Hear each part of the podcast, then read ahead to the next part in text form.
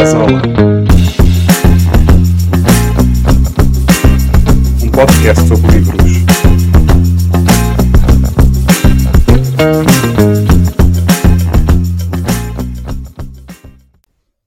Olá, bem-vindos ao terceiro episódio do podcast de Azola.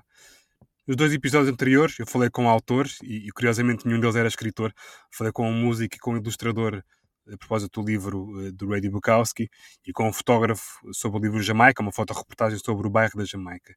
E agora vou falar com um editor, com um editor que é sócio de uma editora, que merece ser acompanhada de perto, é a Primatur, já vamos confirmar se é assim que diz o nome, não é um nome fácil. O Pedro Bernardo foi responsável editorial da edições 70 e da atual, do Grupo Almedina, e em 2015 é um foi um dos fundadores da Eprimatur, uma editora que apareceu com o conceito de crowdfunding e que tem vindo a crescer, tendo já várias chancelas. Eu vou querer saber como é que tem sido a evolução deste projeto editorial, num país uh, onde quase 60% das pessoas passam o ano inteiro sem ler um único livro. Uh, vou querer saber também, ou melhor, vou querer mostrar-vos, em colaboração com o Pedro, como é que funciona a estrutura de custos de um livro. Vou tentar esmiuçar com ele um preço de um livro para mostrar de que forma é que se vive neste setor e para deixar também uma interrogação a pairar. Será que os livros são de facto caros. Mas em primeiro lugar, Pedro, eh, a pergunta de arranque, para desbligar a conversa, faço-lhe uma pergunta que faria também a um responsável da Leroy Merlin ou do IKEA, por exemplo, que é como é que se diz o vosso nome? É Primatur. É Primatur. A influência, enfim, é, é mais ou menos óbvio, mas para quem não, para quem não conhece, é é um trocadilho com, com, o termo, com o termo latino que se usava, que usava a Inquisição para dar o selo de aprovação, para dar a selo de aprovação aos livros depois passados pelo crivo. E, portanto, na altura, eh, escrevia-se imprimatur, portanto, imprima-se em latim. Nós, pegando nisto, juntámos-lhe o E e o hífen para dar, para dar aquela aquele cunho, digital aquele também, cunho é? mais. Enfim, não, não queria dizer modernidade, mas com, com estes tempos, enfim, com a transição para o digital, etc. Os novos, os novos tempos na edição que se, que se vão avizinhando. Muito bem. A Primatur surgiu em 2015 como um, um, conceito de crowdfunding, não é? Mas com o passar do tempo tem vindo a criar novas, novas chancelas. Gostava de saber uh, como é que elas, quais é que são e como é que elas estão em termos de maturidade, se quisermos. Sim, a Imprimatur, ou a Imprimatur, é, é mais conhecida, mas mais ou menos na mesma altura criámos também uma, uma segunda chamada Book Builders. E criámos porquê? Enfim, porque entendemos, tanto eu como, como o meu sócio, colega e fundador e amigo Hugo Xavier, entendemos que uh, as linhas editoriais devem estar, devem estar bem definidas. E para estarem bem definidas, convém, por vezes, separar as águas, até mesmo em questão de design, às vezes de formatos, etc. Portanto, na altura criámos, criámos estas duas. É a mais vocacionada para, enfim, para a literatura tradicional, clássicos, eh, antigos e modernos, e para a Book Builder reservámos, reservámos quase exclusivamente o universo das ciências sociais e humanas. E, portanto, isto começou em finais de 2015, depois foi, as coisas foram evoluindo, o volume de produção de uma e de outra chancela são mais ou menos, são mais ou menos idênticos. Em 2019, eh, recuperámos um projeto antigo da, da editorial Estampa, que era a Livro B. Portanto, os livrinhos de capa preta, eh, o papel da impressão do miolo era um papel azul, e portanto nós pegámos no conceito, eh, demos-lhe ali um, um, retoque no design, tivemos que adaptar o formato às novas realidades de produção e dos formatos de papel, e portanto a Livre B uh, apareceu ou reapareceu em 2019.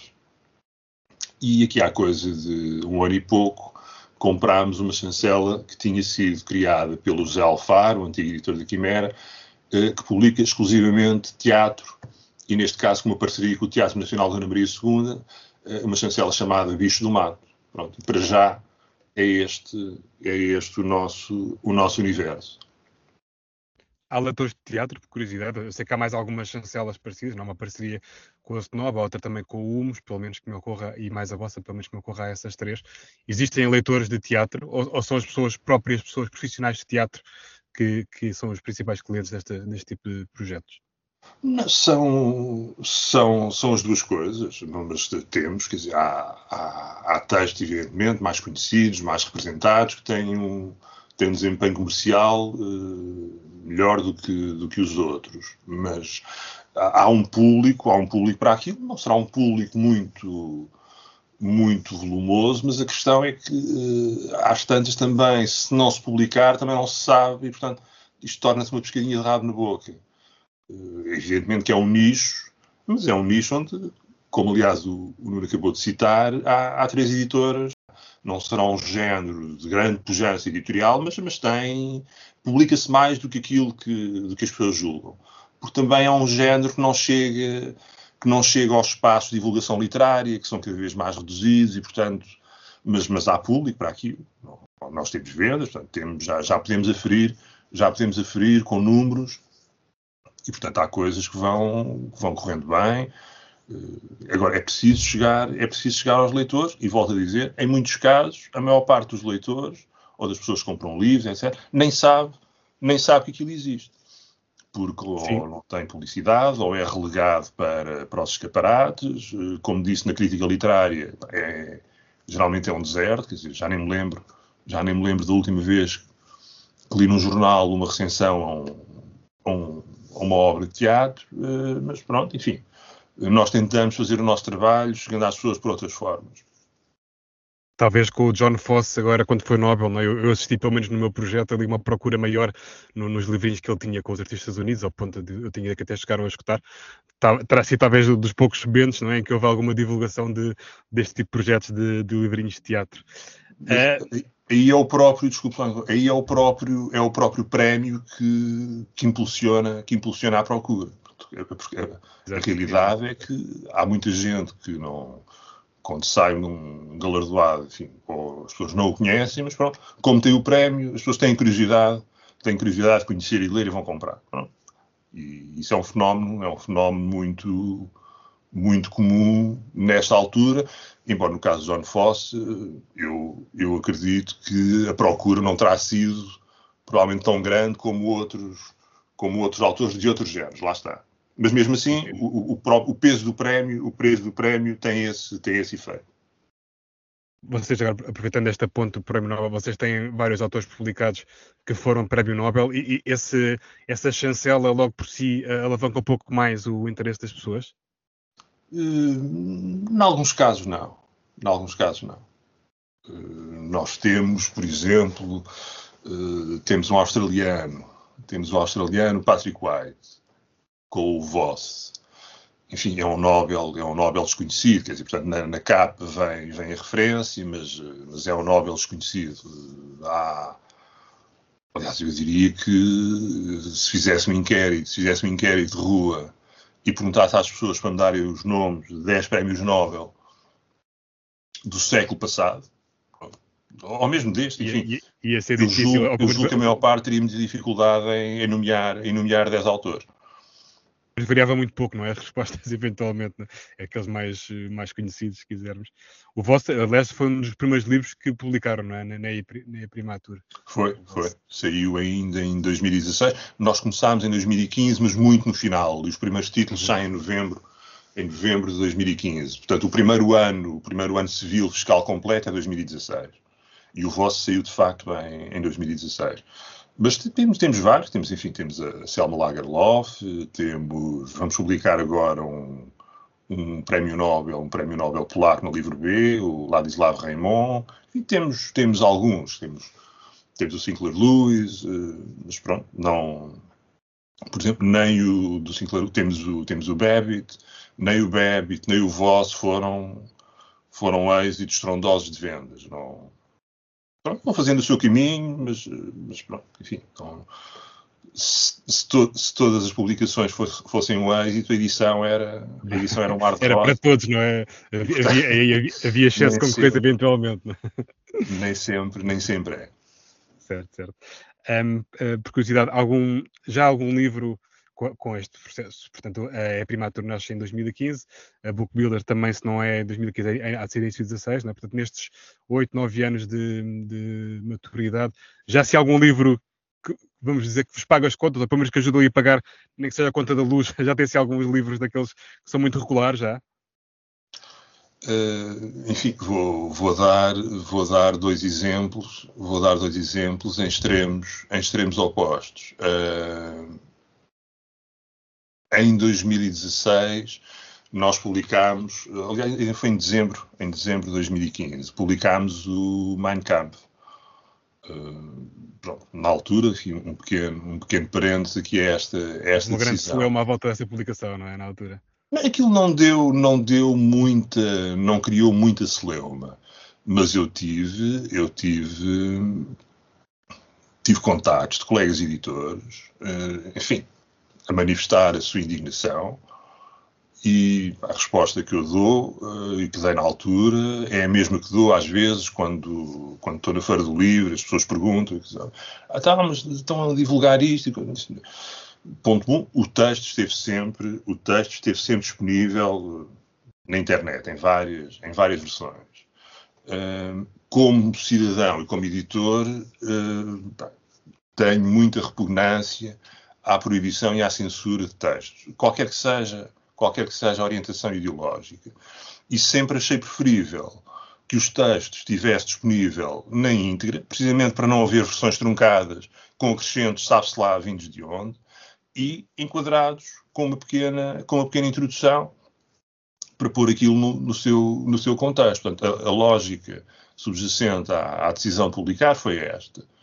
Pronto, as pessoas, as pessoas manifestam-se, têm o seu direito, mas pronto, este foi, foi o nosso primeiro best-seller.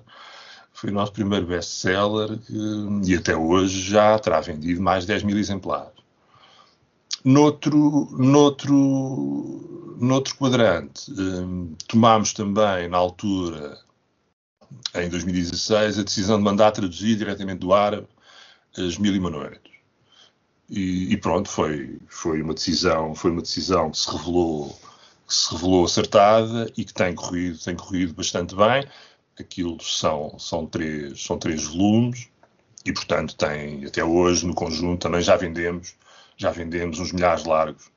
Uns milhares largos, portanto, atualmente, por exemplo, dados de, dados de 2023, o livro mais vendido do catálogo é o nosso manual de xadrez. Curiosamente, a Book Builder. Isso é curioso, isso é curioso. O grande livro do xadrez. E o segundo livro mais vendido, também com, também com alguma curiosidade nossa, é, é a tradução da, da República do Platão. Portanto, são, são, fenómenos, são fenómenos curiosos, mas eh, pronto, revelam que há um público diversificado, interessado em várias coisas.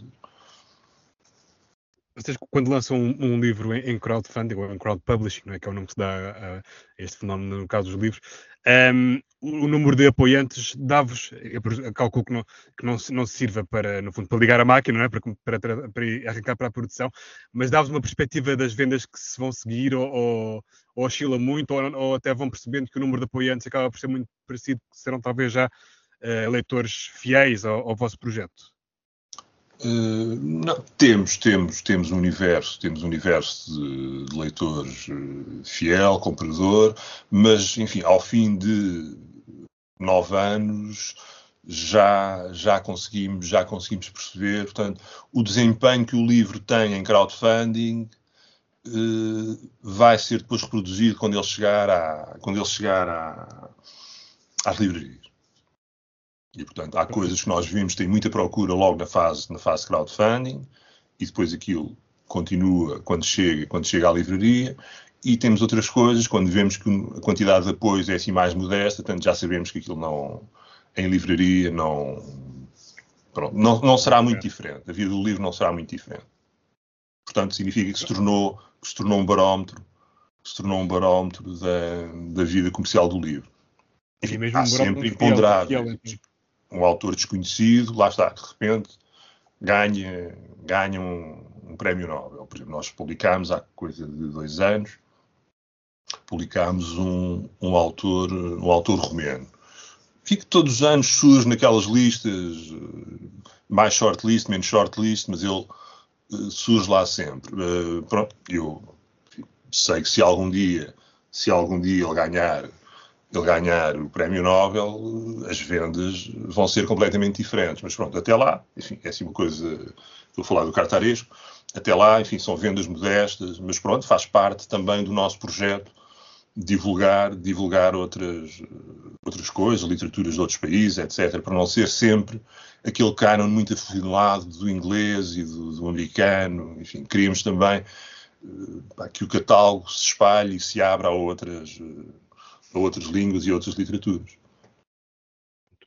Vocês posicionam-se como uma editora que quer uh, lançar ou relançar grandes livros, não é? A grande literatura, e o que se vai vendo com o passar dos anos é que uma parte razoável dos livros que publicam ou nunca esteve publicado em Portugal, ou, ou, já não era publicado há muito tempo, ou era com traduções um pouco mais duvidosas. Isto diz alguma coisa sobre o nosso panorama literário, ou é mesmo assim, de facto, há uma grande variedade de livros e era impossível um, um mercado chegar a todos? Eu acho que são, são, são opções. Quer dizer, nada, nada do que nós fizemos é impossível de ser feito por terceiros. Quer dizer, portanto, é só uma questão de. E, em alguns casos, com, com muita estranheza nossa. Mais uma vez, para dar um caso, para dar um caso concreto. Eu nunca percebi porque é que uma editora com outras posses, até de um grupo, com, enfim, portanto, com, com outros cabedais, como se dizia antes, porque é que, por exemplo, nunca tomou a decisão de publicar as Mil e Uma Noites? Os textos estão ali, quer dizer, não. Houve em tempos, houve em tempos uma. A estampa tinha, tinha aqui publicado em seis volumes, mas eram as traduções, eram as traduções do, do francês, portanto, do, daquele editor francês, do Antoine Galin, que fez Salver no, no século no século XVIII, criou ele próprio uma série de, de histórias que acrescentou ao canon. Mas portanto, o projeto estava ali para quem o quisesse fazer. Portanto, não, há coisas que nós não, não percebemos. Quer dizer, o que nós, nós, neste caso eu e o Hugo, enfim, temos, temos ali a responsabilidade, e somos os fundadores, e temos a responsabilidade editorial, o que nós notamos, mas aí não somos os únicos, é que há na, na edição portuguesa uma concentração, a nosso ver excessiva, mas é, é uma opinião, na, na novidade. E, portanto, está com, com exceções, como é evidente. Há, há, há, outras editoras, há outras editoras a fazer um trabalho, enfim, idêntico ao nosso, recuperação de, recuperação de clássicos, eh, tradução, tradução de clássicos, etc. Mas são, são as exceções. O Relógio d'Água, por exemplo, tem, tem, um trabalho, tem um trabalho muito meritório nesse, nesse universo o, a Guerra e Paz tem uma coleção própria, enfim, de clássicos. E, mas, em alguns casos, o que nós notamos é uma, enfim, não queria dizer uma fixação, mas uma concentração de títulos sempre, sempre em novidades. Quando, nesse caso, sim, sim, Pedro, diga, diga. Quando uh, a nossa experiência também nos, nos dá a entender que há muita coisa por fazer ou já feito e que entretanto esgotado, e portanto, enfim, parte da nossa, da nossa linha editorial é, é isso, é ir buscar coisas, coisas, enfim, clássicos, neste caso para a Primatur, eh, coisas que nós entendemos que são bons textos, bons autores, que estão esgotados há muito tempo, ou, em alguns casos, que nunca foram traduzidos. E, portanto, e depois tentar complementar isto com enfim, novos autores de outros universos, de outras literaturas. Portanto, tentamos equilibrar isto. Agora, uh, há muita coisa que, no meu entender, podia ter sido feita, devia ter sido feita, mas eh, portanto, as pessoas orientam-se para por outros caminhos, portanto, não. Agora, a verdade é que, por exemplo, um, um autor novo é preciso acrescentar-lhe sempre um orçamento de marketing considerável, porque é preciso divulgar, é preciso, enfim, levar aquele nome às pessoas, ao contrário de um clássico, por definição, já é um nome conhecido e, portanto, mas volto a dizer, isto são, são decisões e cada, cada editor, cada grupo terá as suas. Eu, eu, acho que o fenómeno da novidade, na verdade, até acaba por condicionar muito o ciclo de vida dos livros.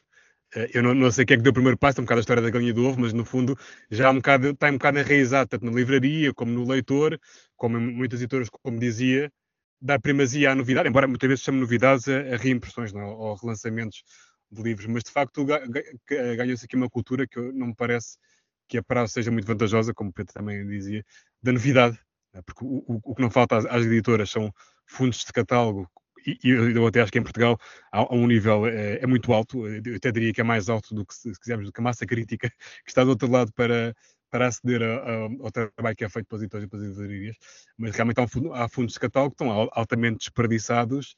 Um, olha, eu posso dar um exemplo prático. Eu, há pouco tempo um, falei com a distribuidora da, da Iena.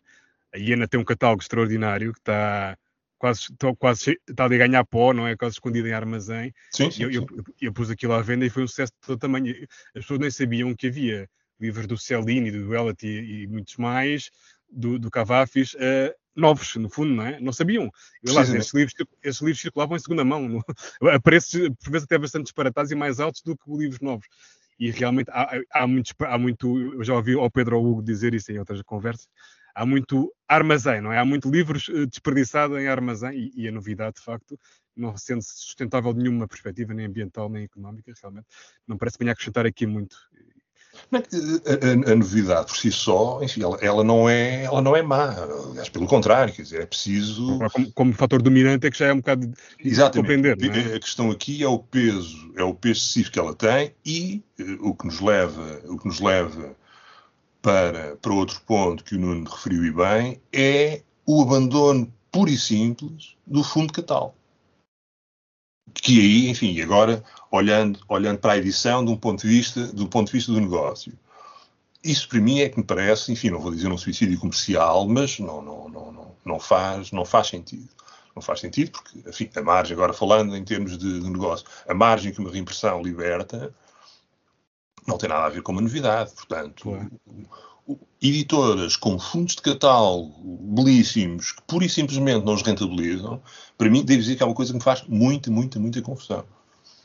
Tanto do ponto de vista do, do editor, como do ponto de vista enfim, do, da pessoa que tem que olhar para os números do, do, negócio. É uma coisa que me faz, que me faz uma confusão. No caso da Iena, também fazendo aí a ponto com isso, leva-nos leva a, outro, a, outro grande, a outro grande problema, que é a questão da distribuição. Isso é, isso é, é um dos grandes problemas da edição portuguesa, enfim, não, não, não sem, sem solução aparente, porque há, há muitas pequenas editoras que não têm, que não conseguem chegar a determinados, a determinados pontos de venda, redes livreiras, etc., porque lhes pedem descontos comerciais que são incomportáveis para, para o negócio daquela edição. Portanto, há, há, há falta de concorrência, há falta de concorrência na, no mercado livreiro. Não, ou, ou será que também de, articulação entre os diferentes agentes, entre distribuição, edição e, e naturalmente o, o, canal de venda que é a rede livreira? Será que também há falta de articulação? Uh, realmente é qualquer coisa que, que, está a falhar, não é? É qualquer coisa que não. Que está, tipo, falta de articulação, enfim, isso é, um, isso, isso, é uma visão, isso é uma visão muito, muito beatífica da coisa. A, a verdade é que são, são, são, dois, são dois agentes, são dois agentes económicos, cada qual quer maximizar a sua posição. Agora, um, um, pequeno editor ou um editor novo que surge, que vá negociar a uma FNAC, a uma Bertrand, ou, ou uma Almedina, ou, na realidade ele não vai negociar nada. Ele vai aceitar as condições que lhe são impostas. E, portanto, isso significa que há uma relação, há uma relação desigual. Portanto, o mercado livreiro, enfim, não será um duopólio, mas não, não, não anda longe. Não anda longe. Não, não, estou a considerar, não, não estou a considerar os hipermercados e os supermercados. Uh, agora, em termos de redes, livrarias, etc., não, não é um duopólio, mas anda, não, não, não anda muito longe. E, portanto, há, há, sempre, há sempre aqui um, um dos agentes, neste caso a rede, a rede livrarias, que tem uma posição que lhe permite, que lhe permite fazer eh, imposições. Em alguns casos, há pequenos negócios que não aguentam aquilo, os livros não estão lá, têm que ir por outros canais.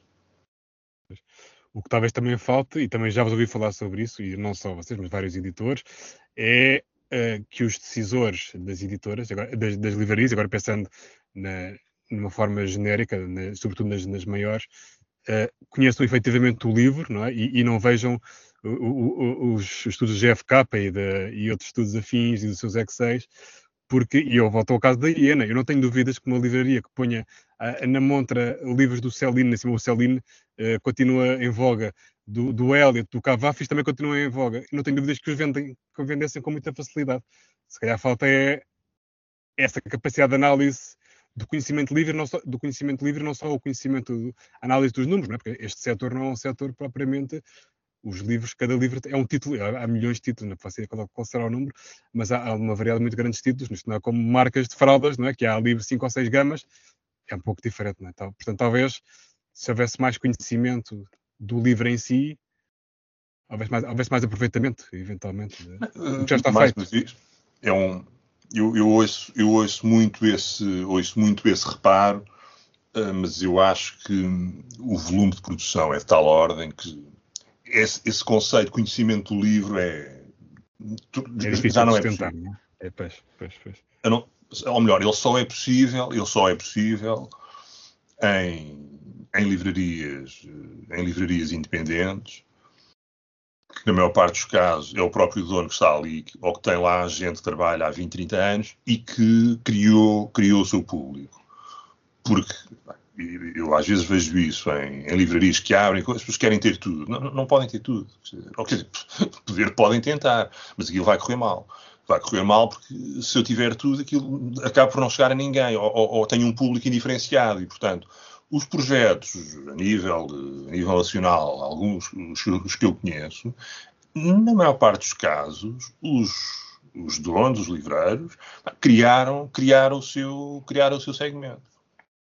E, portanto, ali coisas, conhecem o seu público e têm uma oferta e tem uma oferta direcionada, direcionada para o seu público. É claro que se aparecer lá uma pessoa com um pedido de cliente ou isso, a coisa também, também se faz.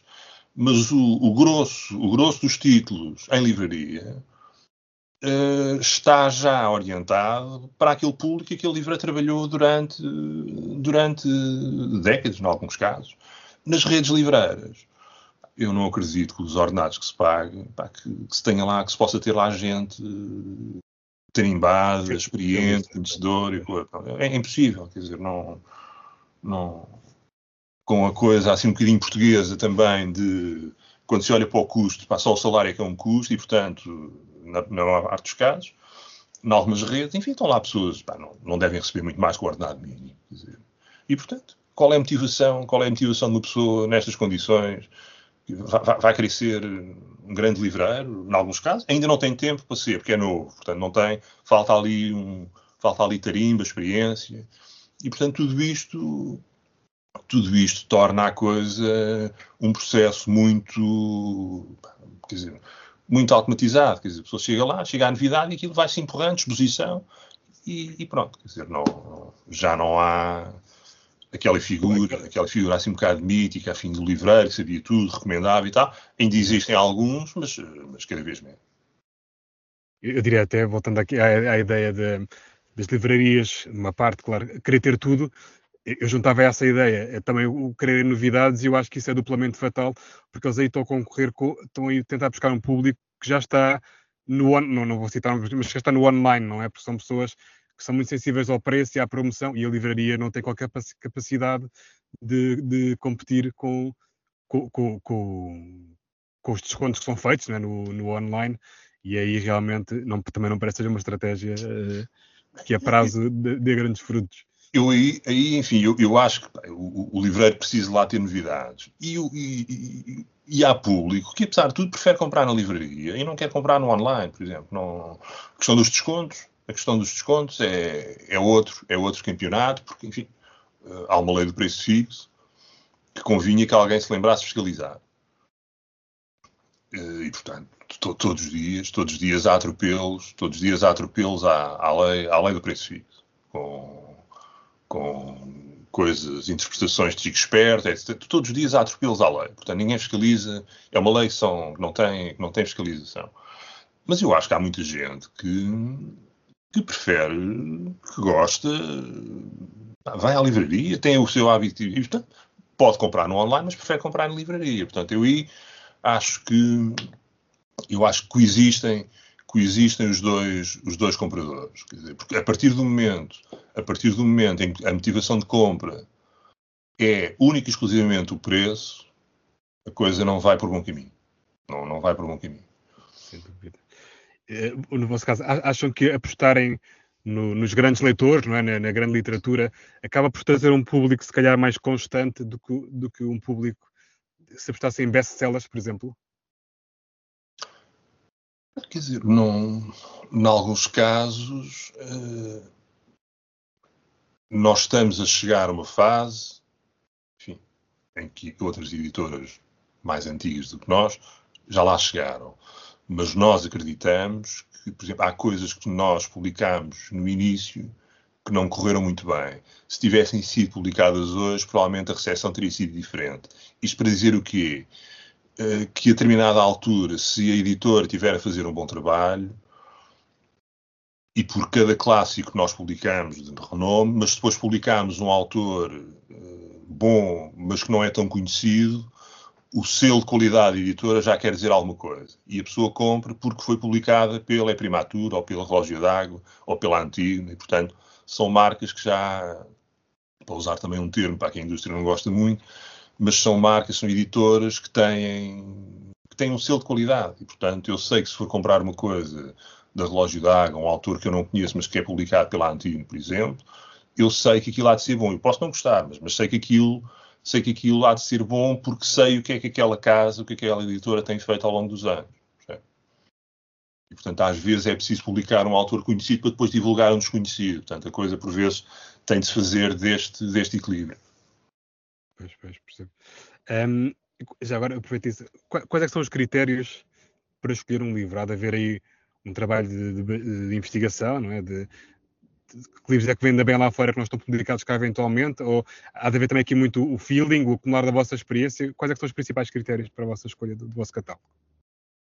Essencialmente é qualidade, quer dizer, no, no caso de Primato, textos, textos em que, que nós reconhecemos, até neste caso, mais o U, que é mais o color dele em que se reconhece a qualidade literária, quer dizer, pode vir, pode ser traduzido persa, pode ser traduzido japonês, enfim. Noutros, enfim, às vezes não é preciso ler, porque nós já sabemos que é um clássico de determinada literatura. Pronto. Mas, enfim, o critério, o critério, o primeiro, o essencial, é, é se nós reconhecemos, nós editores, reconhecemos ali qualidade literária para poder integrar aquilo no nosso catálogo. No caso da, da Book Builders ou, ou, do livro B, enfim, o critério é mais ou menos o mesmo. Será que isto é um bom ensaio? É um bom livro de história? É um bom livro sobre cinema? É, o, o, o, primeiro critério, o primeiro critério é, é, é o da qualidade e, e se faz sentido publicar isto no nosso catálogo. Uh, neste momento vocês têm oito projetos uh, em crowdfunding. É? Eu, eu, posso dizer, pessoalmente, estou com muita expectativa quanto à antologia dos contos do Machado de Assis, que é um dos projetos que vocês têm, e, e também é o primeiro volume da História da África. Aliás, têm, têm, publicado um conjunto de história da Índia, do Império Otomano, Império Romano, uh, muito interessante. Um, tem mais projetos na calha para 2024, se, se é que já, já, faz sentido ou já é oportuno anunciarem? Ter, ter, temos, mas alguns ainda não os podemos, alguns ainda não os podemos não os podemos divulgar. Enfim, pá, lamento, lamento ter que ser assim muito lacónico. Aliás, aliás o, o, vosso conceito já, já é por si só um pré um pré-anúncio, não é? Porque como, como lançam um livro para crowdfunding, já estão no fundo a antecipar lançamentos, por isso também... Não, mas enfim, sem, há, há, coisas, há coisas que nós não podemos mesmo ainda divulgar, uh, mas enfim, o que é que eu posso, assim, uh, anunciar já sem, sem trair muito? Vamos vamos fazer, vamos fazer uma coisa que aliás temos feito muito, temos feito muito por outros autores, que é reunir, reunir a ficção curta de determinado autor. Pronto, fizemos isso, por exemplo, com o H.G. Wells, uh, fizemos isso com, com, com o Melville. Com o Yates, com o Yates agora também. Uh, fizemos com, com o Yates, precisamente, e vamos agora fazer, uh, se a memória não me falha, serão quatro volumes, à razão de um por ano, vão sair agora os contos do Charles Dickens de nós já temos, já temos alguns, temos alguns romances, mas vamos, vamos começar a publicar este ano um, os contos, os contos completos do, do Dickens. Muito bem. Aliás, eu acho que vocês uh, trouxeram de volta o Charles Dickens às estantes, né? pelo menos em termos de lançamentos. Uh, já havia relógio d'água. Já havia, mas estava, estava parado, parece-me. Mas estava, não, estava um bocado, enfim, não, não, foi com, não foi com esta. Ou melhor, na altura não era, relógio d'água não era, mas depois também passou a ter um ritmo de publicação do Dickens apreciável e, portanto, curiosamente, pá, não, curiosamente ou não em alguns casos, os mesmos títulos que nós publicamos, mas pronto, mas isso é, são, são, são as vicissitudes de publicar em domínio público. Não?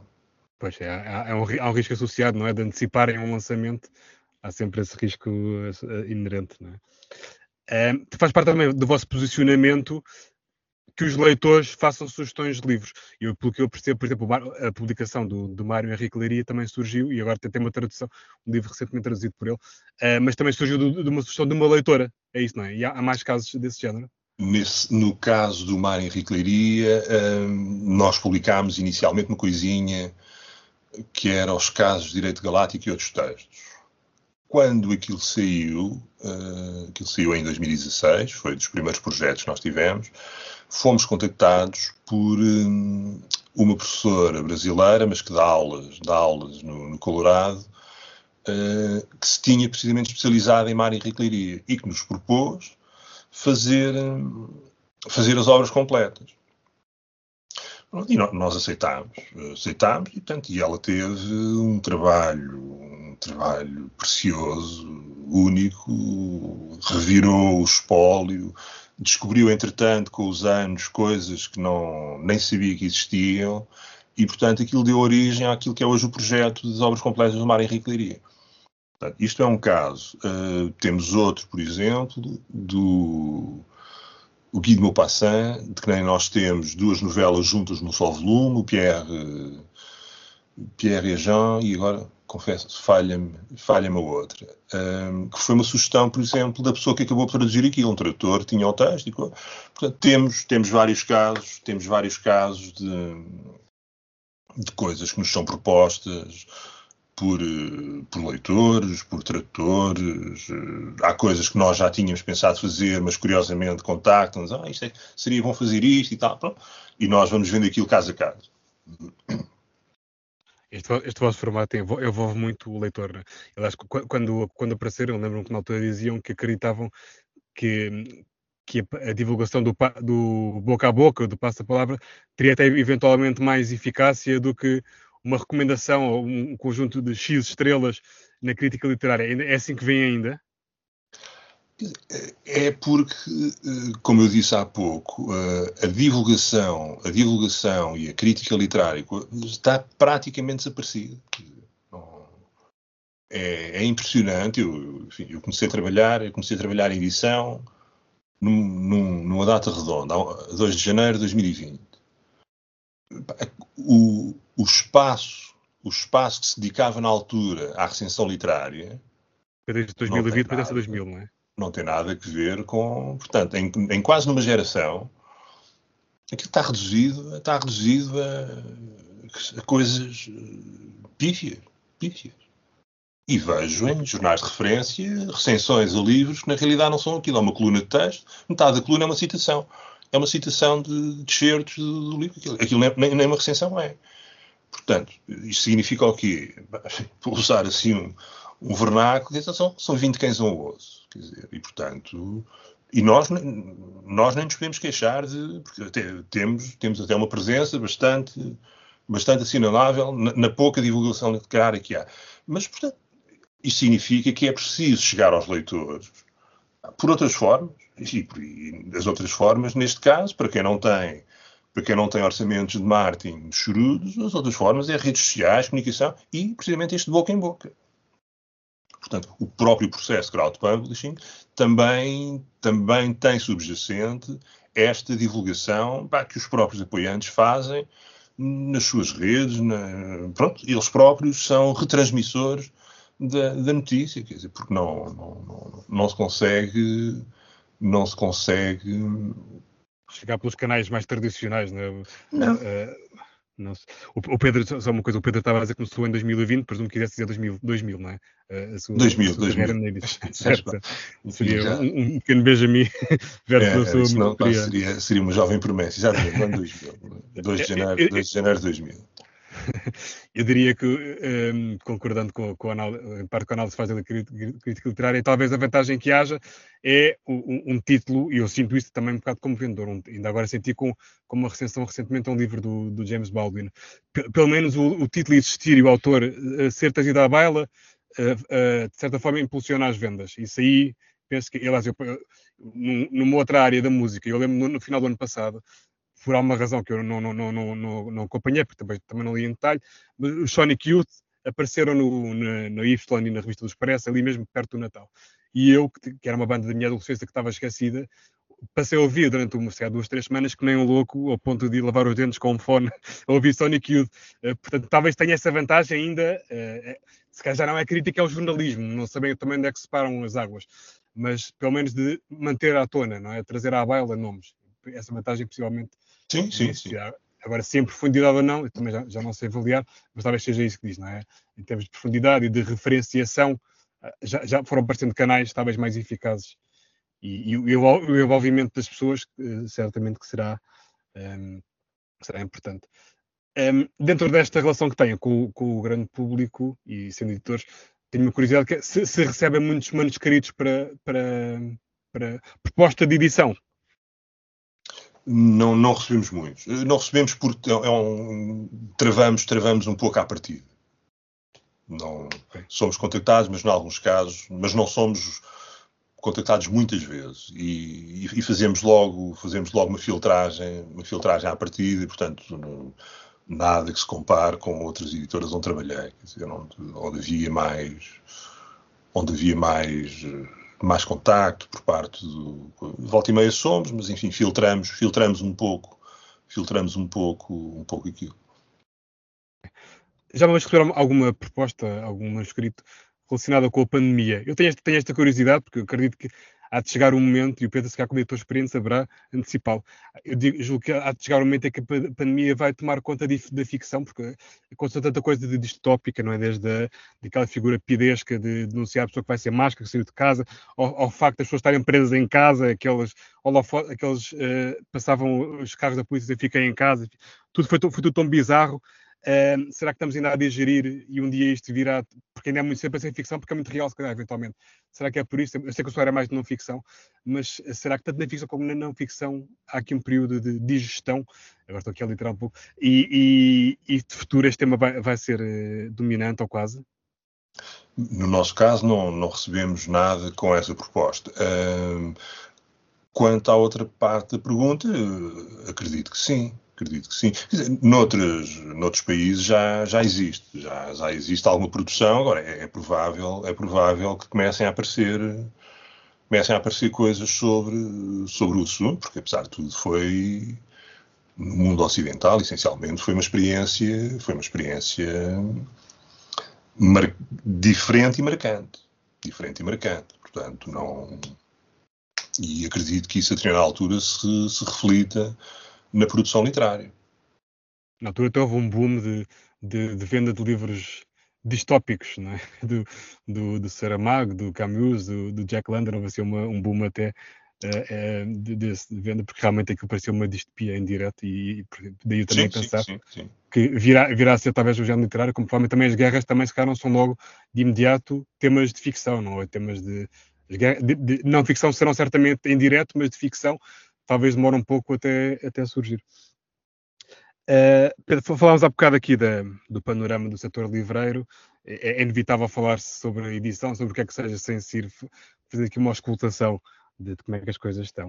Uh, no vosso site há um texto que eu acho que é da, da, sua autoria, que se chama Do aumento dos custos de produção e outras vicissitudes, em que mostra de uma forma muito transparente um, a estrutura de custos de um livro, na altura eh, o, o, texto era relativo a 2021 e depois atualizaram, se bem me lembro, a 22, porque houve um aumento muito grande de, de custos de produção, mas mesmo muito grande eh, do papel do cartão sobretudo, que também levou, enfim, para as editoras eh, aumentou muito o, o, custo da produção, sabendo que um, um PVP tem, tem, limitações próprias, não é? se não chega a um ponto que o livro já não é vendável.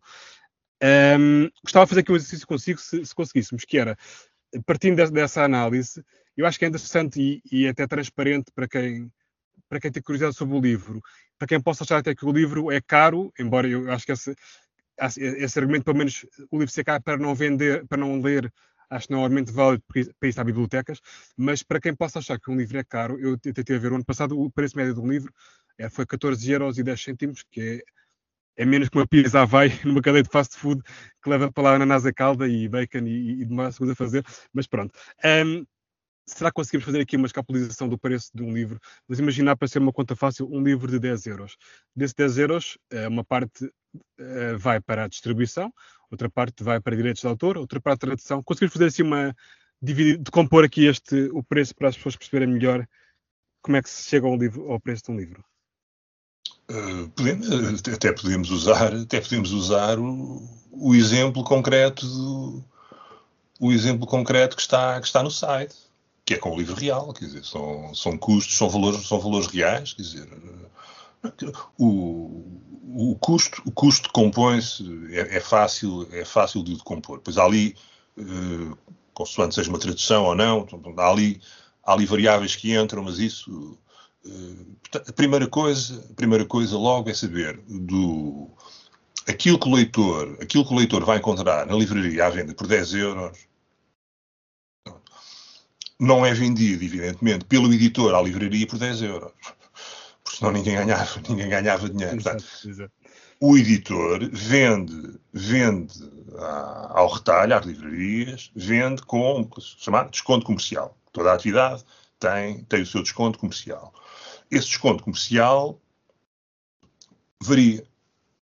Varia, lá está, do peso negocial, do peso negocial, daquilo que é contratualizado pelas partes, etc, etc a FNAC pede, a FNAC pede um determinado desconto, as Bertrands pedem outro, a Almedina pede outro, a UG pede outro, enfim, pronto.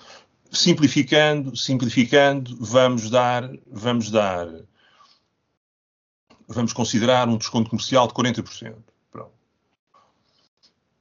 Em alguns casos é superior, Uhum. Até bastante superior, mas enfim, média ponderada, para simplificar a coisa, 40% de desconto comercial. Portanto, significa que aqueles 10 euros, e vamos, vamos simplificar também, os 10 euros é, é sem IVA, é um preço líquido. Daqueles 10 euros, eu vendo, eu vendo à, eu vendo à, à livraria, vendo 10 euros menos, menos 40%. Certo. Portanto, na realidade, vendo aquilo por 6 euros à livraria. Agora, que custos é que eu tenho quando faço, quando faço um livro? Se ele, for, se ele for traduzido, tenho evidentemente um custo de tradução. Depois tenho que rever aquela tradução, ver se, se tem qualidade, depois tenho, portanto, tenho um custo de revisão.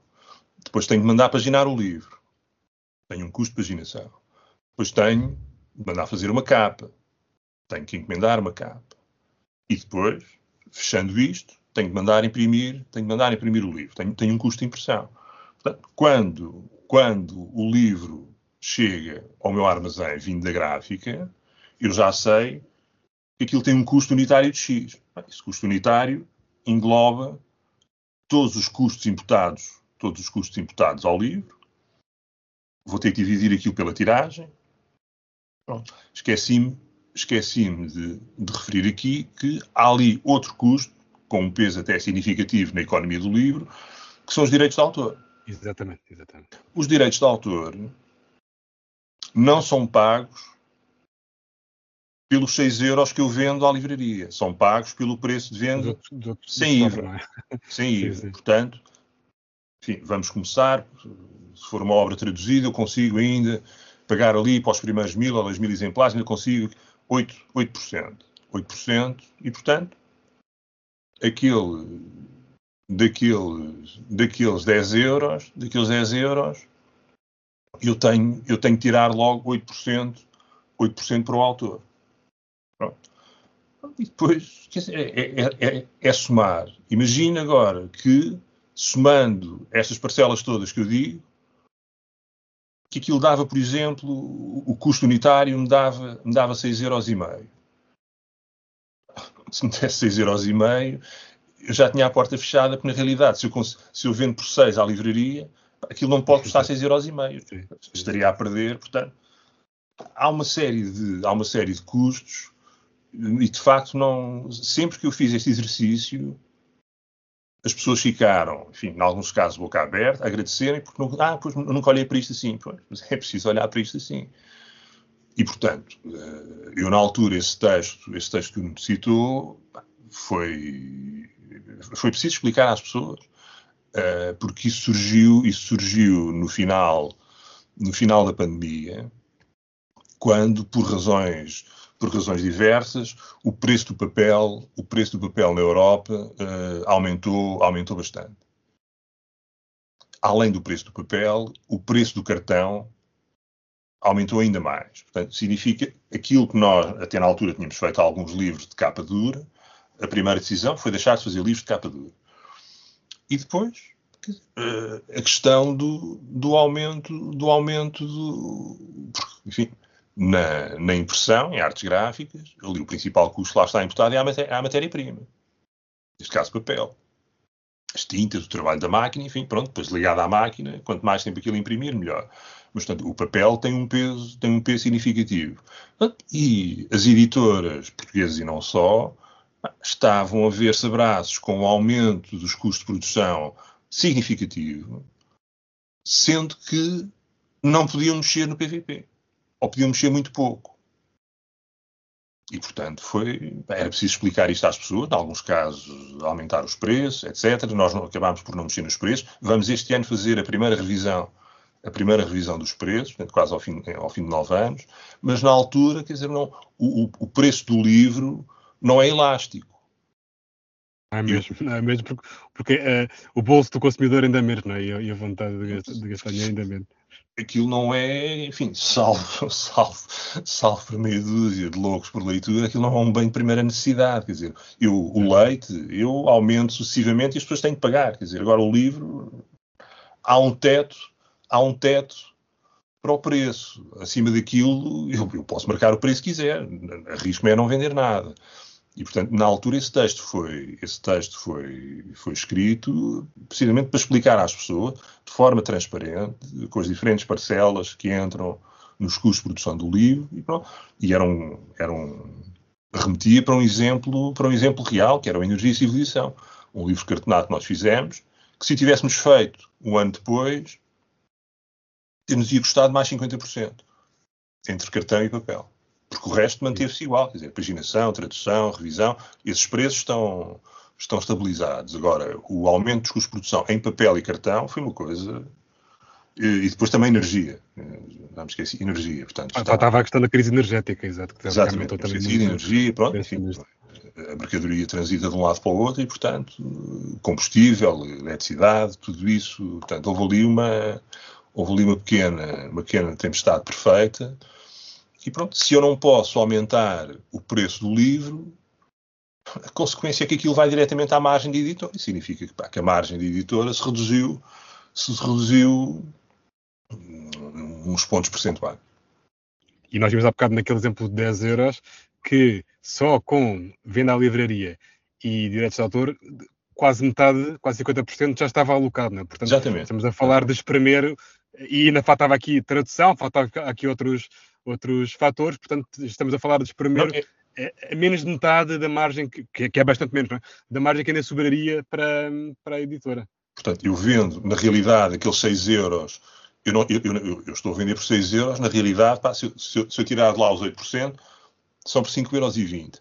Estes 5,20 euros naquele livro de 10 euros, destes 5,20 euros, portanto, na prática quase metade, eu dali, é, é, é dali que o editor vai, vai buscar o dinheiro para cobrir os seus custos todos e, idealmente, ter lucro. Se não tiver lucro, fechar a porta. Exato. Exato.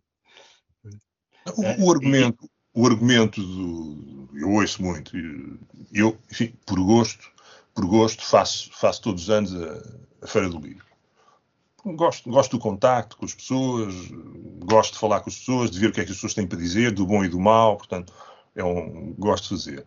Evidentemente, todos os anos aparece alguém uh, com, com essa cantilena. geralmente, ou para não dizer sempre, é, é, gente que não lê. E, portanto, é um, é um argumento, é um argumento assim atirado, atirado, mas já, já tive que explicar, já tive que explicar a um ou dois clientes, que não eram clientes, eram, eram curiosos que passam e que mandam uma boa. Não, coisa um livro deste por este preço, então, não paga direitos. Tive que explicar uma vez a um senhor, os direitos de autor não é o único custo que entra na produção de um livro. Era bom que fosse, era bom que fosse. Depois tive, para todas as partes.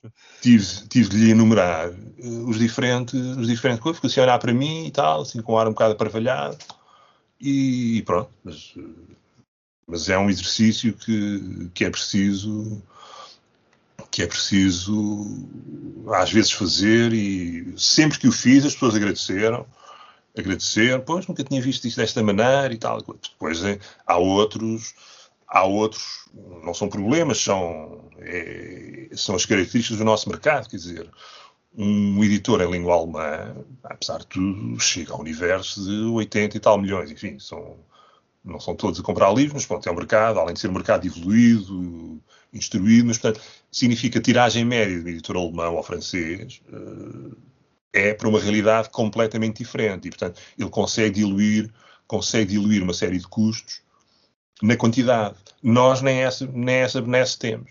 Porque o mercado é pequeno, o país é pequeno, e além de ser um país pequeno, disso, não, é não tem, não tem a mesma maturidade, não tem a mesma maturidade como leitor, comprador, consumidor que tem, por exemplo, o mercado francês, ou o mercado belga, ou o mercado alemão. Portanto, até isso, até isso nós temos contra nós. Porque a Bélgica com, com, menos, com menos habitantes do que Portugal, mas lê mais. Portanto, não, Agora, nós temos um, temos um problema de leitura, de gente que não lê, que não. não os, os, dados que saem, as estatísticas que saem, enfim, ciclicamente os números são, os números são sempre mais ou menos parecidos. Em alguns casos, para deitar as mãos à cabeça. Quase é 60% dos portugueses não lêem um livro durante o ano, não é? Esse é um dos números mais. Depois a primeira, depois a primeira a primeira categoria só lê um livro e pronto, não. E sim, exato. O que sobra no fim de, para um grande leitor, nem sei qual é que será a porcentagem final, mas é, é, sempre, é sempre a crescer. Eu, eu trouxe, trouxe este exercício de volta porque eu acho que é importante as pessoas uh, terem aqui duas ideias importantes em relação a, ao negócio da, da, edição e ao negócio também do livreiro. O editor, e, e, e aqui na estrutura do custo de, de ainda há uma questão que é vantajosa, mas por mérito, claro, que é vocês têm distribuição própria. Há, há, há editoras que ainda, ainda, concessionam a distribuição e, portanto, aqueles 30% a 40% uh, agrava mais uns X% para, para, para a distribuição, não é? Passa, passa e, portanto, à vontade para 60. Para os 60, pois, exato. Portanto, de 10 euros sobram 4 euros, mais direitos de autor sobram 3 euros para, para um livro de 10 euros a uma editora. E eu, eu acho que é importante as pessoas perceberem isto, porque, mas é para perceberem que o livro não podia ser mais barato. Acho que essa é, uma, essa é uma conclusão que é mais do que justa. E depois para perceberem como é que funciona também a edição e também o setor livre. A editora tem um, é quem tem grande parte do risco na, neste, no ciclo de vida do, do, livro, porque é quem tem que antecipar a tiragem. Uma editora que venda, como vocês também vendem, para uh, tudo, que é, para, tudo não, mas para uma, uma, rede de grandes livrarias, para o online, eu presumo que tenham, tenham que produzir sempre mais do que o que sabem que vão, que vão, vender porque têm que estar visíveis, não é? Esse é um problema do, do livro e também dos jornais das revistas, é que a tiragem, eh, em certa forma, é uma despesa grande, porque uh, já sabe que parte vai ser sedentário, depois parte será armazenado, eh, não é? Com, com, uma despesa também associada. É também quem põe, em alguns casos, e como vocês fazem também, põe em livrarias livros à consignação, o que significa que a livraria tem o um livro lá sem, sem a comprar a, a, a, a, priori, não é? E estes depois são manuseados e quando são devolvidos, muitos deles já vêm impróprios para consumo, é a expressão certa porque é mesmo isso, e, portanto também já não são, uh, já não têm mais proveito.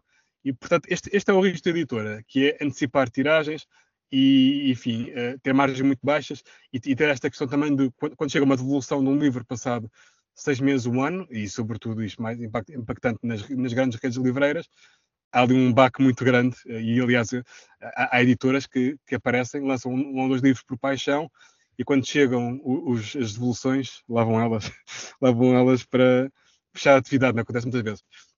Esta é uma ideia que eu acho que é justa de se ter. Concorda, não é, Pedro? Este, este é o. Pronto, depois, em relação à rede livre, também é uma ideia que é importante as pessoas terem, que é, falámos aqui que o desconto varia, é certo, entre os 30% e 40%, e também esta é a minha experiência, as grandes distribuidoras geralmente andam mais pelos 30%, o valor que pagam à, à, livraria, portanto, uma livraria de um livro de 10 euros retira, uh, retira 3 euros e criou, institucionalizou-se em Portugal o hábito, e não só em Portugal, isto é uma questão genérica, porque eu também acho que, uh, uh, agora falta uma palavra, mas o facto de haver muitas promoções torna o livro um bem que não é devidamente valorizado.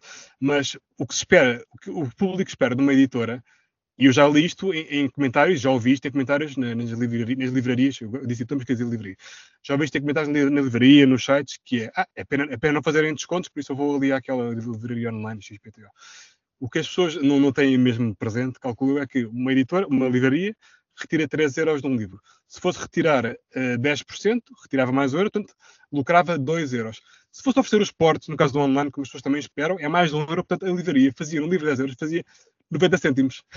e eu, eu, acho que não há essa ideia para as pessoas, e, e, acho que é justo que haja destes dois agentes muito importantes do livro, que é a editora e a livraria, que na verdade não, é, não andam aqui certamente a lucrar e a, e a, comprar iates e etc. Não é, mesmo, não é mesmo esse o caso, não é? Eu vejo muitas vezes, é só mesmo por paixão por carolice. Sim, não, é, eu subscrevo, eu subscrevo, enfim, acrescento, acrescento só, acrescento só um, um pormenor, um, no caso dos editores, são, são eles os responsáveis por, por a coisa ter chegado a este ponto, foram eles, eles, já digo, eu já explico eles. Foram eles que criaram, foram eles criaram esta, foram eles criaram esta situação.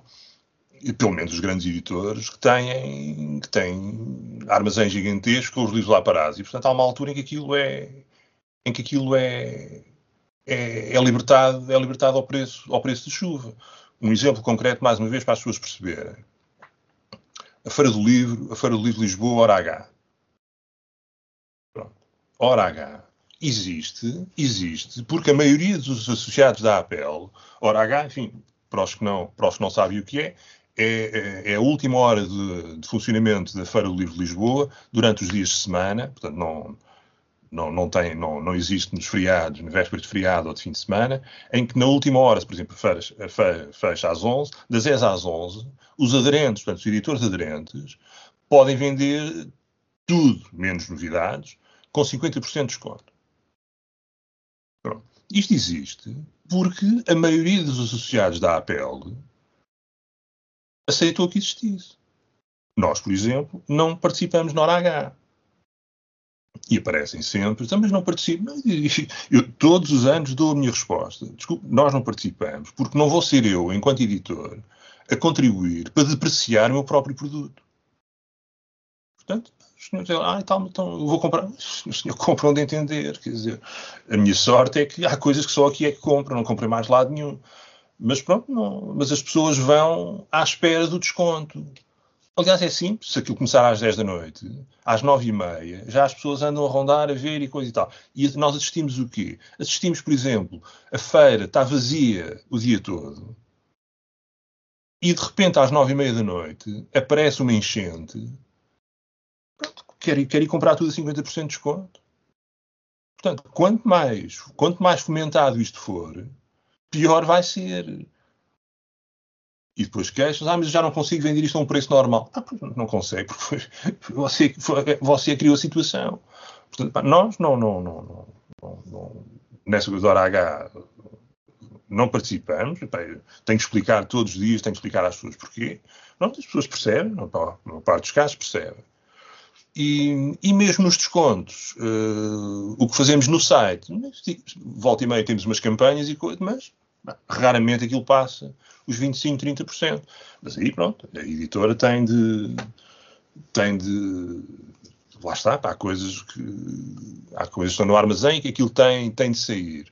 Mas a grande parte disto foram os próprios editores que fomentaram.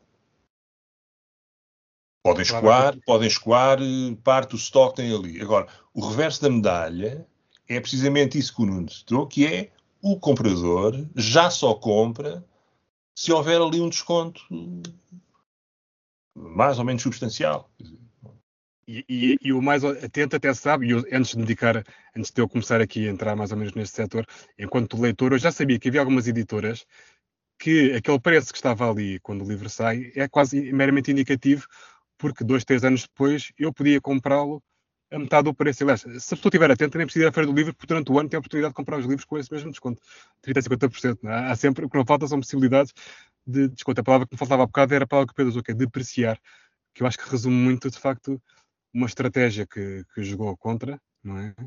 Uh, o setor em geral, de uma forma, de uma forma geral, e que criou na, na no, Portugal está mais que estudado, é, é um consumidor muito dependente da promoção, eu até acho que é o, o, consumidor da Europa mais dependente da promoção, é, em forma de geral, não, não estou a falar do livro, e, e nós criámos, nós, quer dizer, foi-se criando nas pessoas este hábito. Eu, talvez haja algum, algumas feiras que sejam importantes, porque é a única, a única altura do ano em que as pessoas têm contato com o livro, e mesmo assim na Feira do Livro acho que é um desses casos. Uh, portanto, terá a sua importância também, mas por exemplo, grande parte do que se faz à volta do livro, encontros, por muito meritórios que sejam, chamam-se feiras. Não é? Se calhar se chamassem festa outra coisa qualquer, Sim, não, é, havia logo outra conotação, é, não é? É, é? Por isso é que no início da nossa conversa eu disse, mal estaremos nós, editores, quando a única motivação for, for o preço. Não. Pois, pois. Porque aí, pronto, é sinal que já, já, estamos, já, já estamos moribundos. Se a única motivação de compra é o preço, portanto, o mais barato, aí está, não chegámos lá, felizmente, mas. Eh, não, não, é, não é a forma de, de, de a prazo, não é, não, não é uma forma de se viver a prazo. eu, eu tive, eu tive, um, tive um administrador quando trabalhei, quando trabalhei no, no Grupo Almedina, tive um, um administrador, pá, disse uma frase pá, que eu acho certeira, quer dizer, mal está a indústria cujo ponto alto é vender o seu produto em barraquinhas de feira a preço de saldo. Exato. E nós estamos perigosamente perto Estamos perigosamente perto desta descrição. Sim, sim. É, é, a Feira do Livro, a Feira do Livro, gosto só não, mas pá, na, na, na, prática é isto. Na prática é isto. E, sim, e é até um local onde as editoras fazem descontos ao público maior do que fazem durante o ano aos livreiros, porque foi como, foi como enfim, como, é como as coisas ficaram, no fundo, não é? É mesmo assim, é, é um local onde, mas que, que tem essa vantagem para a editora, presumo eu, que é, de certa forma, limpar ali os fundos de catálogo esse é outro problema, porque em, nos grandes grupos, por exemplo, já nem os fundos de catálogo aparecem na feira. Esse, esse é outro ponto de discussão que eu tenho com colegas na feira. A feira já só serve nos grandes grupos, com raríssimas exceções, mas o, faça, faça o exercício. Vá lá à procura na, na, na lei, vá lá à procura, por exemplo, de um de uma coisa publicada pela Dom Quixote ou não sei o quê, que eu sei que eu sei em armazém. Há coisas que já não aparecem na feira. A feira já não é para escoar fundos de catálogo. Se fosse, eu acho muito bem. Aliás, eu defendo que ela não devia vender livros ao abrir da lei do preço fixo. A feira já não serve para fundos de catálogo, com raras exceções. Mas, exemplo, os grandes grupos já não têm lá, já não têm lá os fundos de catálogo. Aquilo é uma monta de novidades. Esse, esse é outro problema. Mais uma vez, são os próprios participantes que tomam as decisões. Quer dizer, ninguém os obriga. Eles, eles podiam ter perfeitamente lá fundos que tal. Em alguns casos já não têm. Eu arrisco dizer, se for à procura nos grandes grupos de uma coisa com 15 anos, um livro publicado há 15 anos, que não o encontro. Temos a exceção das daquelas caixinhas de relógio d'água e pouco mais, eventualmente, não é? Nesse aspecto. Pronto, mas agora... por, isso é que eu, por isso é que eu digo em grandes grupos, porque parte, parte do panorama, parte do panorama da edição mudou, mudou com a, com a concentração do setor. A relógio d'água não, tem sempre pavilhões e pavilhões e pavilhões com, com fundos de catálogo, tem, tem lá tudo. Dizer, não, eu à antiga, se lá for, enfim, pode não estar ali, mas se calhar no dia a seguir, mandam vir do armazém coisa Agora, o resto dos grandes grupos, não, não, a haver a presença, Porto Editor, eh, agora a Penguin. Não, não. São os há, casos há onde, coisas... há, onde, há, filas maiores na hora H. Os exemplos que deu, não é? São é onde há filas maiores na hora H. Eu às vezes ouço comentários dos de vendedores de, de, outro tipo de, de editoras mais pequenas. E, pá, tu não imaginas ontem como é que estava ali a fila de, desta e daquela, de, de, dos maiores, dos maiores grupos, não é? Aliás, eu, eu, eu eu sei de casos em que vão lá livreiros, à hora H, comprar livros para depois revender nas livrarias. Também sei Porque tem ali um desconto. Tem ali um desconto maior que durante o ano. Sim, sim, sim, sim. Porque ali compram com 50%. Portanto, Eu sei, eu sei de pequenos livreiros que vão lá, e no lugar deles também faria o mesmo. Eu aqui compro com 50, se calhar durante o ano vendem com 30 ou 35. Sim, sim. sim, sim. É isso. Portanto, há ali a feira, a feira é sempre um é sempre um momento, enfim, para nós conversarmos, nós, editores, editores, as pessoas que fazem feira há muitos anos, para conversarmos. Mas, portanto, há, há duas correntes, quer dizer, há duas correntes. Há uma dominante, enfim, que é aquela, tem ali as novidades e, portanto, é vender, vender, vender, vender, mas não há cá fundos de catálogo. E depois há gente que tem, que tem, pronto, tem lá tudo tem lá tudo, também não tem ainda as dimensões dos catálogos, mas não, não, é, não, é, não é uma questão de espaço, porque o espaço está ocupado, mas só está ocupado é com novidades. No fundo, é, é uma transposição da forma como está montado hoje em dia o negócio para uma feira. Sim, sim, exatamente. É, é o, me- é o mesmo modelo. É o mesmo de Exatamente. Exatamente. Pedro, aqui um último dado para, para, para falarmos. Ahm, já falámos disso, é mais que sabido que em Portugal dá-se muito pouco. Há, há um dado eh, da APL que, que cita a GFK, que diz que no ano passado, eh, isto é, tem umas semanas este, este dado, venderam-se 13,1 milhões de livros em Portugal e que o setor teve aqui um volume de negócios de mais ou menos 187 milhões de euros, um aumento de 7%. Depois também explicam que isto, no fundo, vem eh, recuperar valores pré- pré-pandemia, mais ou menos isto. Este aumento, 7%, também é um aumento muito pouco considerável, mas sentiram, como é que sentiram no ano passado eh, a evolução? Há uma pujança maior, há alguma diferença? No nosso caso, no nosso caso, em, notámos um decréscimo de vendas em livraria e notámos um aumento substancial de, de venda direta pelo site. Tudo junto, tudo junto, ficámos eh, num valor de faturação quase rigorosamente igual ao ano anterior. Ok. Mas pronto, nós também eh, somos, somos uma pequena editora, portanto, com um volume, com um volume reduzido e, portanto, hum, um título com um PVP mais caro corra muito bem, por exemplo, já é o suficiente para criar ali assim, um desequilíbriozinho para cima ou para baixo na, na, na faturação. Mas nós faturámos praticamente, acho que foi a diferença de mil euros de um ano para o outro, portanto, Isso realmente é, é o detalhe. É, é faturámos, um traço. faturámos quase a mesma coisa, mas eh, o que perdemos, o que perdemos em, em livraria, e eu digo isto porque nós temos, eh, são dois programas de faturação diferentes. As vendas através do site são faturadas com um programa, as livrarias são faturadas por outro. Por isso é que eu tenho assim os números mais, mais frescos na cabeça. Hum, baixámos, baixámos, não foi muito, mas ainda foi, ainda foi uma coisa apreciável em, em livraria mas subimos, conseguimos compensar isto em, em venda direta no site.